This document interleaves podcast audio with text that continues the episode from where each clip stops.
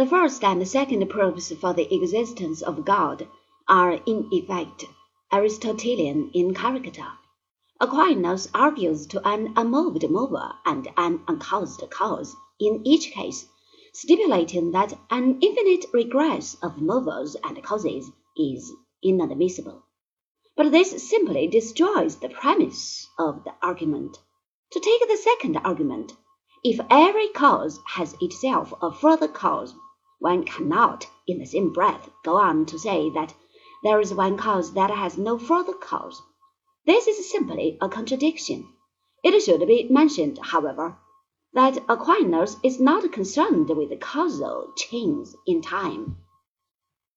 It is a matter of sequence of causes, one depending on the other here and now, rather like the links in a chain suspended from a hook in the ceiling.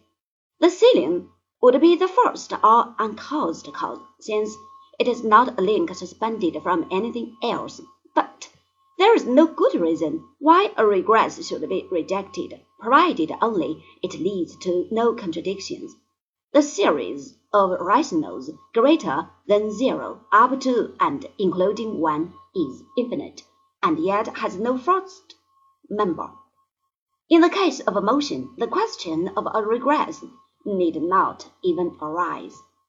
Two gravitating particles circling round each other, like sun and planet, will continue to do so indefinitely.